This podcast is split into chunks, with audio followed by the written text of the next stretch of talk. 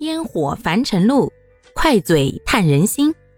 大家好，欢迎收听今天的快嘴唠家常，换个角度看生活。咱接着来说说我这个爱看书的爱好。小学到初中那会儿还都是正常发展的，为什么呀？因为那会儿看的主要内容啊，还是些四大名著啊、中外名著啊。虽说偶尔穿插了些故事会呀、鬼故事这些东西，但那毕竟是小众嘛，学生能得到的书籍有限嘛，所以那会儿啊，还算是一个根正苗红的爱读书的好少年。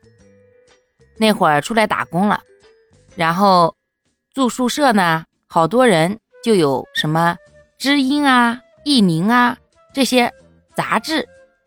那会儿看《读者》。佚名，这里面的一些文章故事啊，都是很有深度的，发人深省。后来呢，有的人买知音，我就看知音，就主打一个蹭别人的书嘛，人家有什么我就看什么。毕竟咱也没花一分钱，也没什么可挑的，对不？画风突变在什么时候啊？那就在后来上街发现，街上有那种租书的小摊位。按天来结算，各种各样的书籍都有。五毛钱呢一本薄的，一块钱呢就能租一本厚的。往往呢薄的呢都是言情小说，厚的呢就是武侠小说。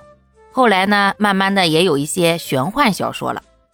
记得唐家三少就是那个时候崛起的，他那个书的封面上还很大的标题写着“第一个年薪百万的网络作家”。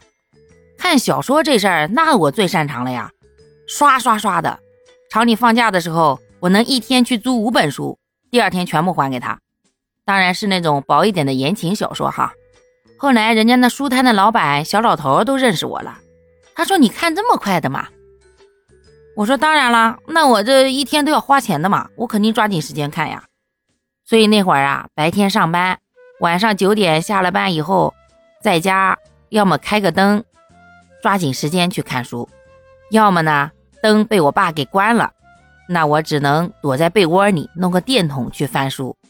你别说，现在回想那样的日子还挺刺激的哈。这租书的日子也过了好几年，言情类的什么琼瑶、席绢、古灵，呃，各种各样的人吧，还有不知名不知名的作家都看过了。武侠类的。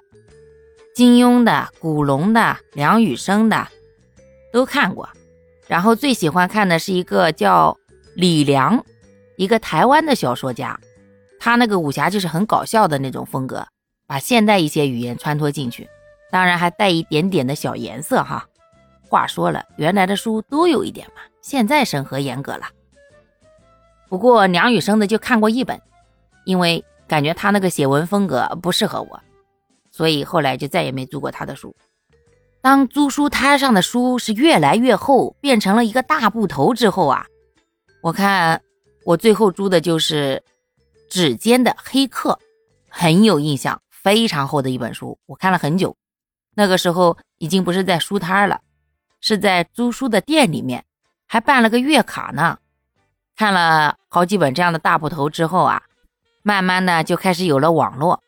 那我看书啊，也就走上了另外一个新的时代。好啦，感谢各位的收听，我们今天就分享到这里啦。